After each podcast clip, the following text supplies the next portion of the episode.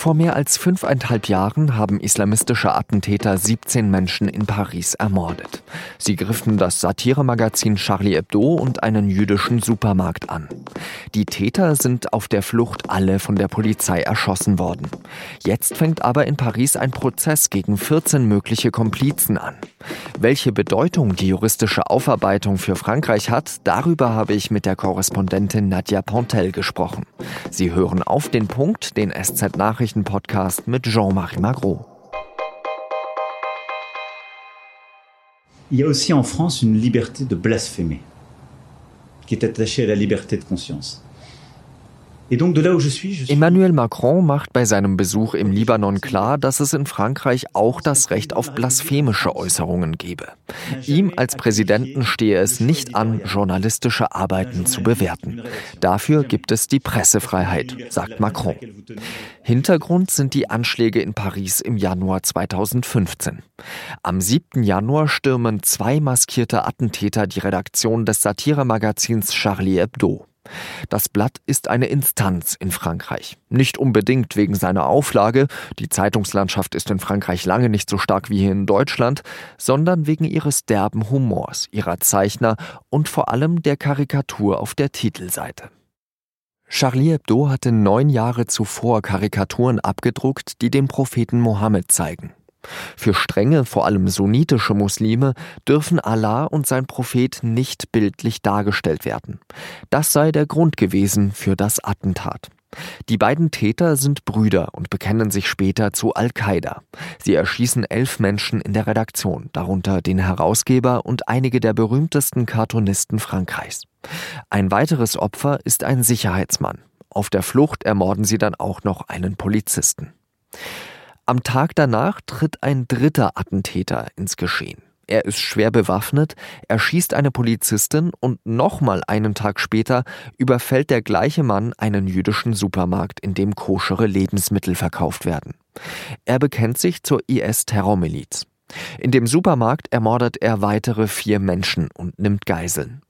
Als die Sicherheitsleute den Supermarkt stürmen, erschießen sie den Attentäter. Auch die beiden Täter des blutigen Anschlags auf Charlie Hebdo werden am gleichen Tag getötet. Weltweit trauern Menschen nach dem Anschlag. Viele teilen den Satz Je suis Charlie auf ihren Social-Media-Profilen oder zeigen ihre Anteilnahme mit dem Aufdruck auf einem schwarzen T-Shirt. Jetzt, mehr als fünfeinhalb Jahre später, findet ein Prozess gegen 14 vermeintliche Komplizen statt. Was soll dieser Prozess noch bringen? Darüber habe ich mit Nadja Pontel gesprochen, unserer Korrespondentin in Paris. Nadja, du stehst gerade im Justizpalast von Paris. Welchen Eindruck hast du denn von der Verhandlung vor Ort? Also er ist mit enormem Aufwand ja organisiert worden. Zum ersten ist da die Sicherheitsfrage. Sicherheit sozusagen äh, unter dem Aspekt der weiterhin bestehenden terroristischen Bedrohung und eben jetzt auch noch äh, medizinische Sicherheit. Und dann sind hier 14 Personen angeklagt, von denen elf erschienen sind. Drei weitere Personen werden noch verhaftet, hier gesucht. Es gibt 200 Nebenkläger, Dutzende Zeugen. Also es ist ein Riesenprozess, der ähm, als historisch gilt. Deshalb wird er auch aufgezeichnet.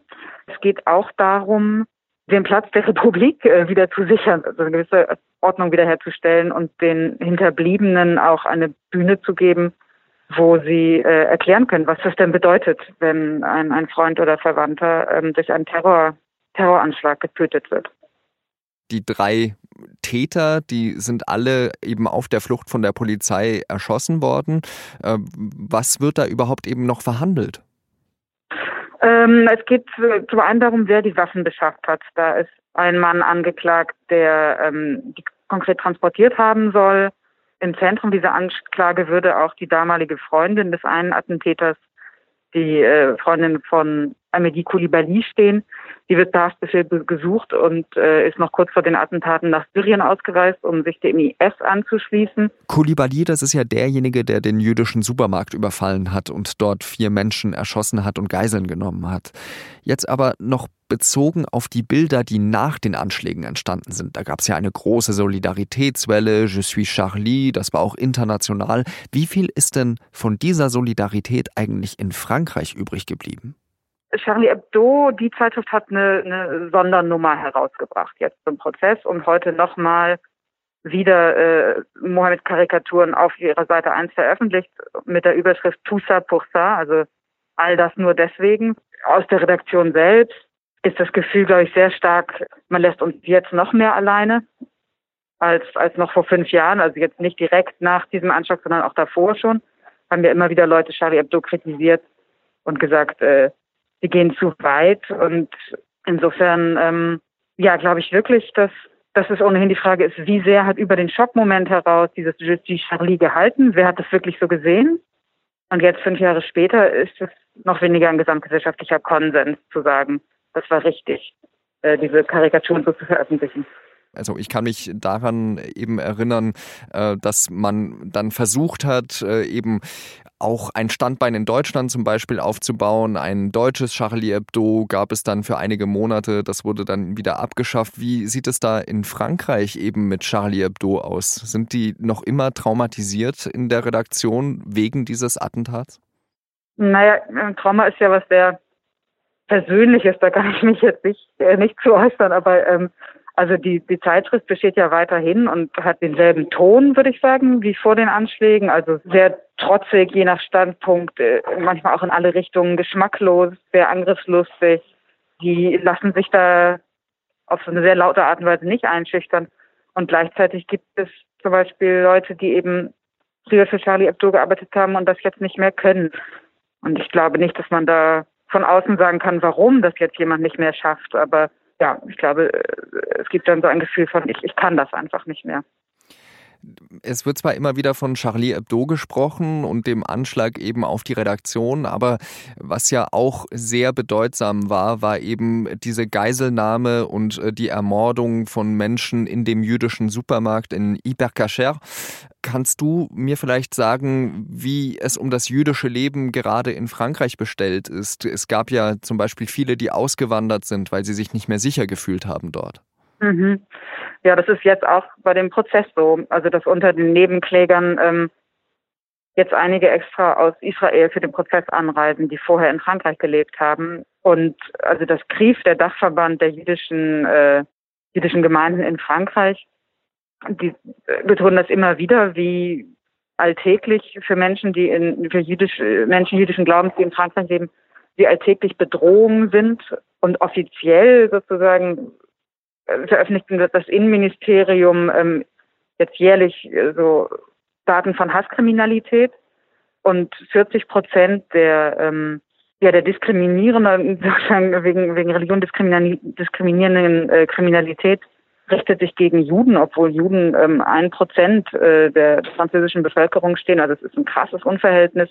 Und gleichzeitig geht dieser Dachverband der jüdischen Gemeinden davon aus, dass das nur die Spitze des Eisbergs sind, weil das sind die Angeklagten, das sind die Taten, die auch zur Polizei gebracht werden. Und dass die Dunkelziffern viel höher sind. Und äh, man muss sich, man muss sich fragen, ob diese Geiselnahme in einem hauptsächlich von Juden besuchten Supermarkt ob die zu, zu, einem großen Thema geworden wäre, wenn nicht einen Tag vorher die Redaktion von Charlie Hebdo, Hebdo in dem Maße angegriffen worden wäre. Also das ist schon die Tat, über die man deutlich weniger spricht. Und es war aber keine zufällige Tat. Es war ja nicht zufällig dieser Supermarkt, sondern das war ein aus Hass auf Juden motivierter Mord, mehrfacher Mord.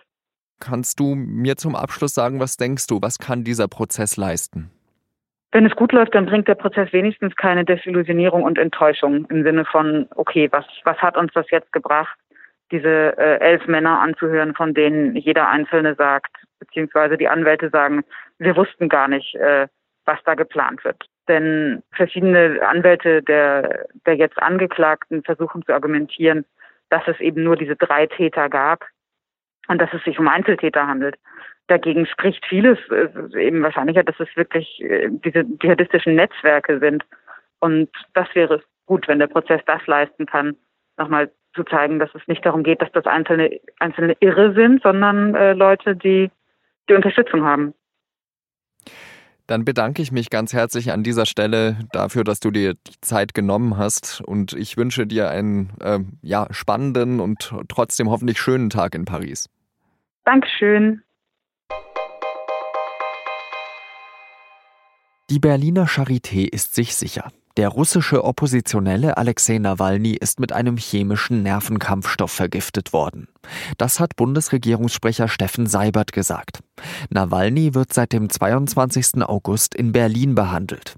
Die Hintergründe der Vergiftung bleiben aber weiterhin unklar. Bisher haben russische Sicherheitsbehörden sich geweigert zu ermitteln. Sie sehen keinen Anlass dafür, erklärten sie. Bundesgesundheitsminister Jens Spahn will keine neuen Besuchsverbote in Alten- und Pflegeheimen sowie in Schulen und Kitas. Der CDU-Politiker hat sich stattdessen für flexible Schutzmaßnahmen stark gemacht. Damit meint Spahn, dass es statt Besuchsverboten lieber Beschränkungen und Konzepte brauche. Das sei vor allem im Winter nötig, wenn es schwieriger fällt, sich draußen zu treffen.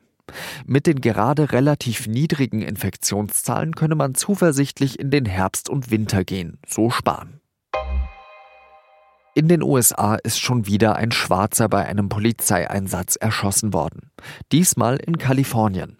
Es handelt sich um einen 29-Jährigen, der auf seinem Fahrrad unterwegs war.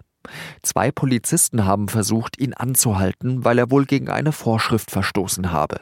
Welche das genau gewesen sein soll, ist nicht bekannt. Nach Angaben der Polizei ist der Mann zunächst davongelaufen und soll einem der ihn verfolgenden Beamten ins Gesicht geschlagen haben. Dann sei ein Kleidungsbündel auf den Boden gefallen, in dem sich eine Handfeuerwaffe befunden habe. Daraufhin hätten die Polizisten das Feuer eröffnet.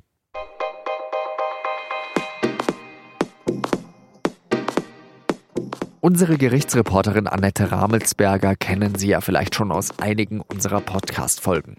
Jetzt hat sie für eine Reportage mit Zeugen gesprochen, die beim Anschlag von Halle hinter der Tür der Synagoge standen.